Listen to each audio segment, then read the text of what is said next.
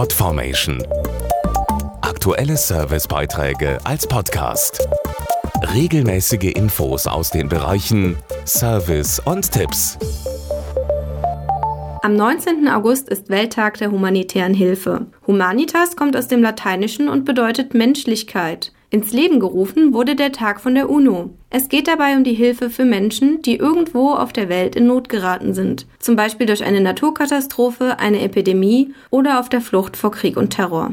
Das oberste Ziel eines humanitären Hilfseinsatzes ist es, Leben zu retten und die Not der Menschen im Krisengebiet zu lindern. Dazu Manuela Rosbach, Geschäftsführerin von Aktion Deutschland hilft, einem Zusammenschluss aus 13 Hilfsorganisationen, die bei großen Katastrophen weltweit gemeinsam helfen. Wichtig ist vor allem, dass den Betroffenen schnell und professionell geholfen wird.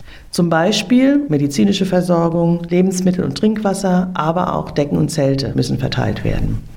Auch die Hygiene in den Unterkünften ist wichtig, damit sich keine Krankheiten ausbreiten. Später tragen unsere Organisationen zum nachhaltigen Wiederaufbau bei und unterstützen die Menschen zum Beispiel durch Mikrokredite. Seit seiner Gründung vor 15 Jahren hat das Bündnis mehr als 1200 Projekte in 60 verschiedenen Ländern betreut. Wir haben zum Beispiel den Betroffenen der Erdbeben in Haiti und Nepal geholfen oder den Menschen, die 2013 nach dem Taifun auf den Philippinen alles verloren haben.